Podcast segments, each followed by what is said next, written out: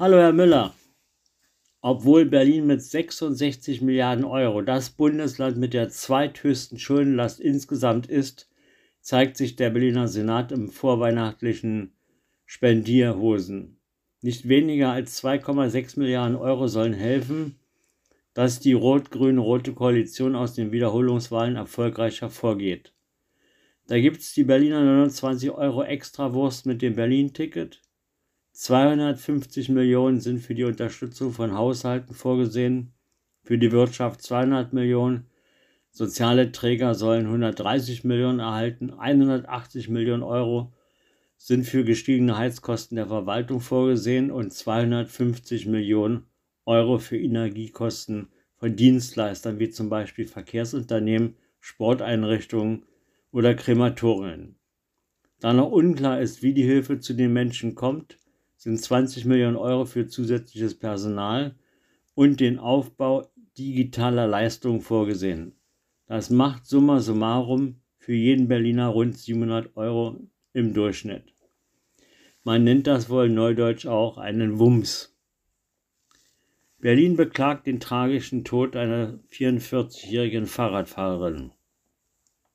Nachdem ein Feuerwehrfahrzeug wegen der Straßenblockade sogenannter Umweltaktivisten nicht rechtzeitig zum Unfallort gelangte, gibt es wegen dieser gemeingefährlichen Protestaktion der sogenannten letzten Generation seit Tagen eine bundesweite Diskussion über den Umgang mit diesen durchgeknallten Umweltradikalen.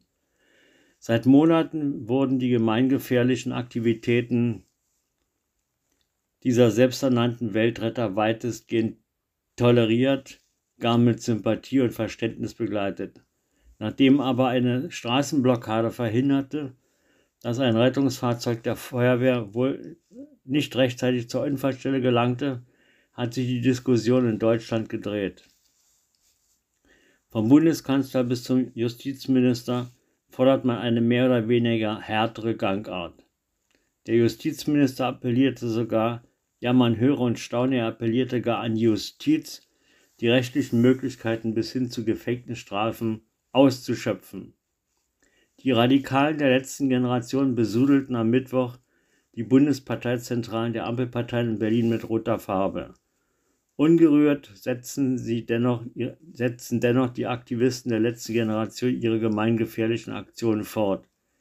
Wieso traut sich Berlins Innensenatorin nicht, Wiederholungstäter in den Unterbindungsgewahrsam zu stecken?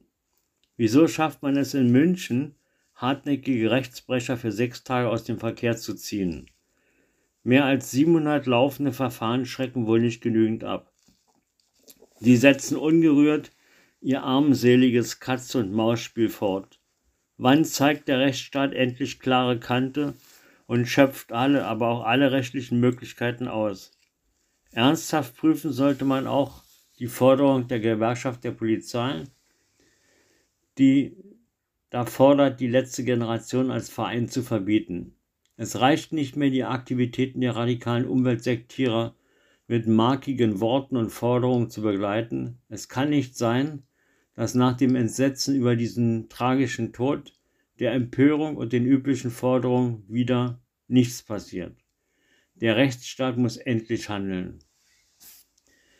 Und weiter tobt der Straßenkampf um 500 Meter Friedrichstraße mit äußerster Verbissenheit. Die neue grüne Bezirksbürgermeisterin in Mitte will das Straßenstück trotz Gerichtsurteil nicht für den Fahrzeugverkehr öffnen, sondern den Fußgängern vorbehalten. Die entsprechenden administrativen Maßnahmen seitens des Bezirks sind eingeleitet. Währenddessen will Berlins regierende Bürgermeisterin eigentlich die Straße für Autos weiterhin offen halten. Nun will der Senat in Berlin typischer Manier das Problem lösen und eiert rum. Nachdem Giffey und Jarasch in der Frage Zukunft der Friedrichstraße aneinandergeraten waren, soll nun die Verkehrssenatorin Jarasch bis zum 8. November in eigener Zuständigkeit prüfen, wie mit dem Gerichtsbeschluss Aufhebung der Fahrradstraße umzugehen sei. Zugleich solle sie sich mit der SPD geführten Senatsverwaltung für Wirtschaft und Stadtentwicklung absprechen. Wird also spannend, was am Ende diese Politpirouette bringt. Fußgänger oder Autostraße? Das ist hier die Frage. Wenn man aber die grüne Verkehrsstadträtin von Mitte hört, dann ist die Friedrichstraße das sichtbare Symbol der Verkehrswende. Das heißt dann wohl im Klartext, Klartext, das Symbol will man sich nicht von der regierenden Bürgermeister nehmen lassen. Alles klar?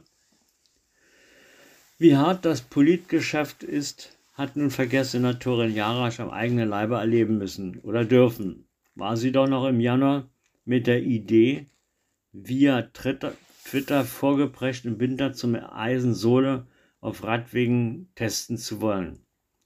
Dieser Plan wurde damals schon heftigst diskutiert, ist doch Sohle aus Sicht von Umweltschützern Teufelszeug. Nun gab es eine ungewöhnliche Entwicklung in Sache Sohle.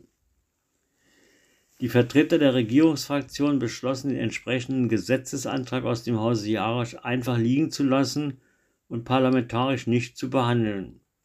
Dieses ungewöhnliche Vorgehen von SPD, Linken und sogar Grünen ist eine heftige politische Niederlage für die sonst so selbstbewusste Senatorin.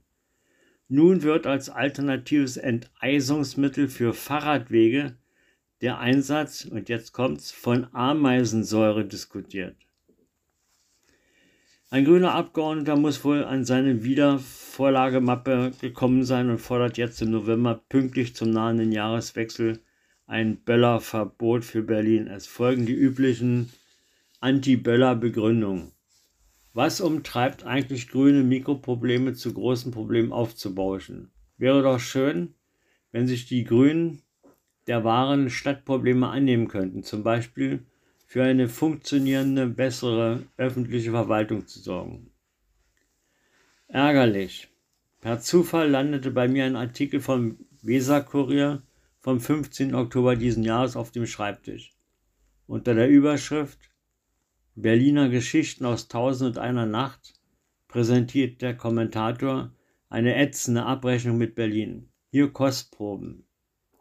Wir lernen auch ohne erreichbare Polizei zu leben, ohne Feuerwehr, ohne regelmäßige Müllabfuhr. Die Straßen in der Stadt vermüllen, aber dafür sind die Homepages der Ämter sprachlich gesäubert, damit wir lernen zu gendern. Und gendern ist erklärt. Aber nicht alles in Berlin ist aus Sicht aber nicht alles ist aus Sicht des Weser-Kuriers chaotisch. So schreibt der Kommentator anerkennend, dass die Berliner Bußgeldstelle einwandfrei funktioniert. Fährt man auch nur einen Kilometer zu schnell, hat man nach sechs Wochen später den Bescheid. Man denkt, wie ist das nur möglich? Aber es geht. Der Kommentar müsste Pflichtlektüre aller Berliner Politiker werden.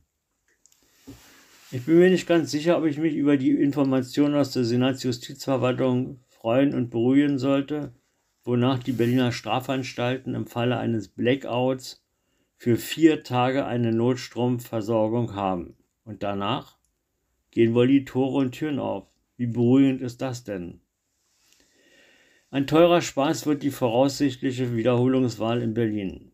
Die Wahlwiederholung soll etwa 39 Millionen Euro kosten. Damit wären diese Wahlen die teuersten, die es hier in Berlin gab. Im Vergleich zur 13 Millionen Euro teuren Wahl im vergangenen Jahr würden sich die Kosten damit verdreifachen.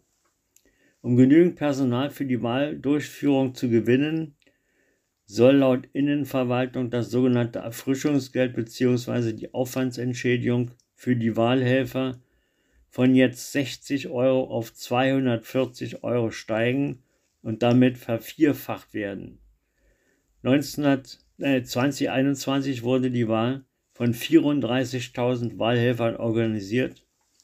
Nunmehr sind für die ordnungsgemäße Wahldurchführung der Einsatz von über 40.000 Wahlhelfern geplant.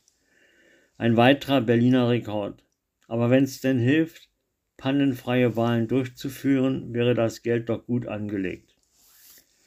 Das Meisterstück am Hausvogteiplatz 3 bis 4 in Berlin Mitte, nahe dem Gendarmenmarkt, ist ein deutsches Lokal mit außergewöhnlicher Speisekarte.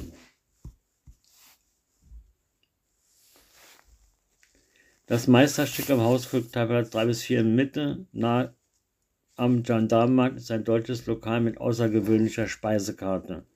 Das Meisterstück konzentriert sich auf Wurst, Soßen, Aufstriche und außergewöhnliche Auflagen. Beispiele sind Berliner Bratwurst mit Sauerbiersoße und Kartoffelpüree für 10,50, Geflügelschnecke mit Grillgemüse für 11,50 oder zwei Entenwürste aromatisiert mit Zitronengras auf Wasabi, Weißkraut und Chili-Senf für 15 Euro. Also, wenn es um die besondere Wurst gehen soll, denken Sie an das Restaurant Meisterstück am Hausvogteiplatz. Ich wünsche Ihnen eine hoffentlich sonnige Woche und tschüss.